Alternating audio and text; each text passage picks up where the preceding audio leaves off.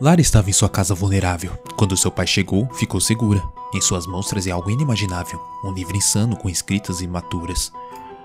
João encontrou o livro em um bazar e achou que sua filha ia gostar, mas apesar da capa ser infantil, com certeza o livro não era nada sutil.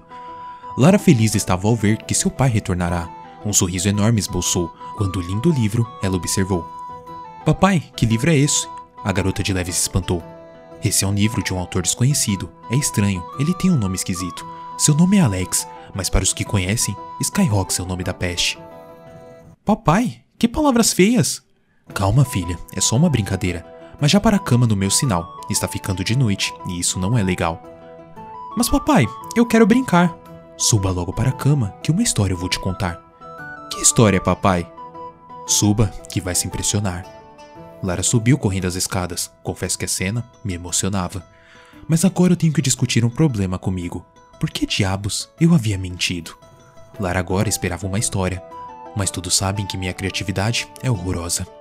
Eu não sei o que posso fazer, mas uma luz brilhou. Era a TV. Estou brincando. Não tem para que esse espanto. Em frente à TV aberto estava aquele livro encantado trazido por fadas. Fada. É sério.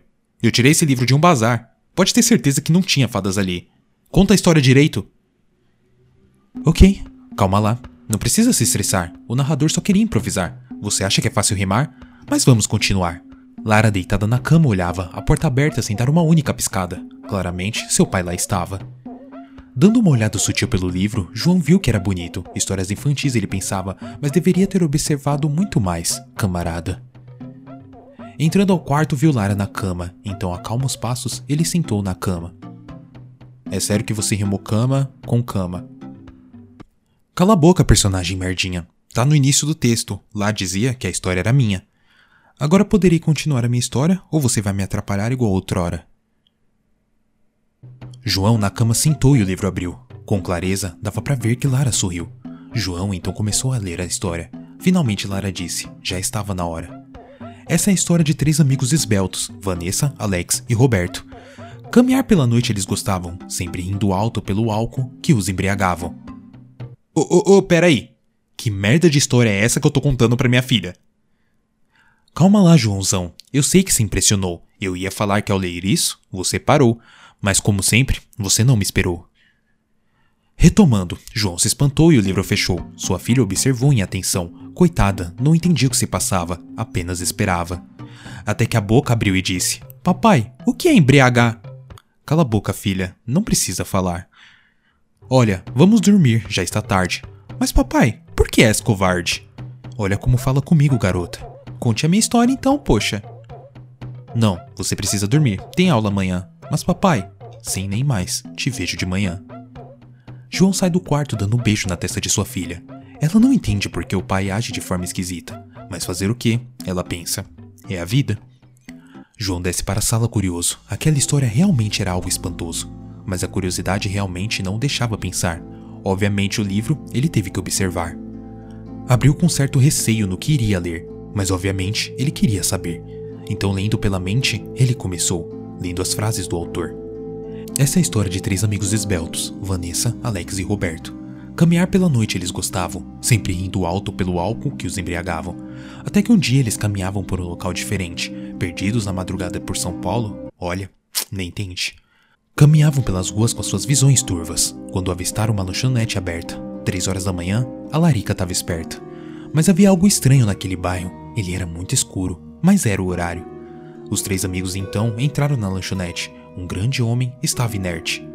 Alex, com fome, resolveu despertar o rapaz, mas nem disso ele foi capaz. Com certeza os seus amigos o zoaram. Não conseguiram acordar um rapaz? É hilário. O cara pagou ali. Eu tentei até sacudir, mas não vai se iludir. Ele não quis reagir.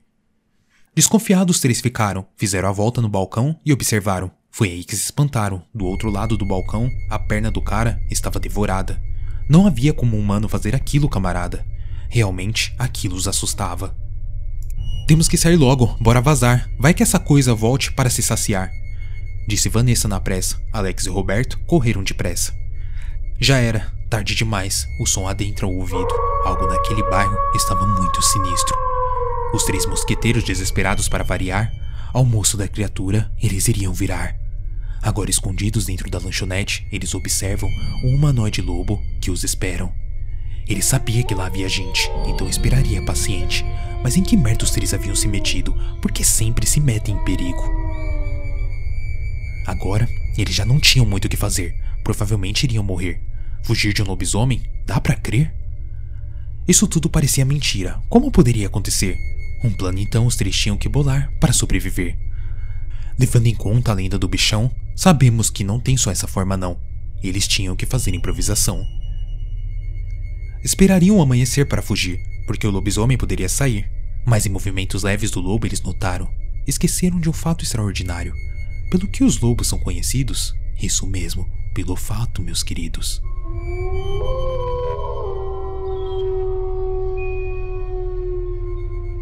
Agora não tinha mais escapatória. Todos mortos e acabou a história. Mas de repente, uma música tocou e o lobo o rabo balançou. Você ah, tá falando sério? Sim, João. O rabo balançou e o lobo dançou. Não, não, não. Isso não é possível. Mas calma, não acaba por aí, meu amigo. Eu já disse, deixa comigo. Devido aos altos teores de diatelamida no cérebro, eles se divertem com a dança do Sérgio. É, digo, o lobisomem. No momento que o João virou a página, viu que uma página lá faltava. Riu da história porque agora entendia do que se tratava. Ele confessa, não esperava. Esse livro realmente não era para se entender, porque quem fez ele usava L.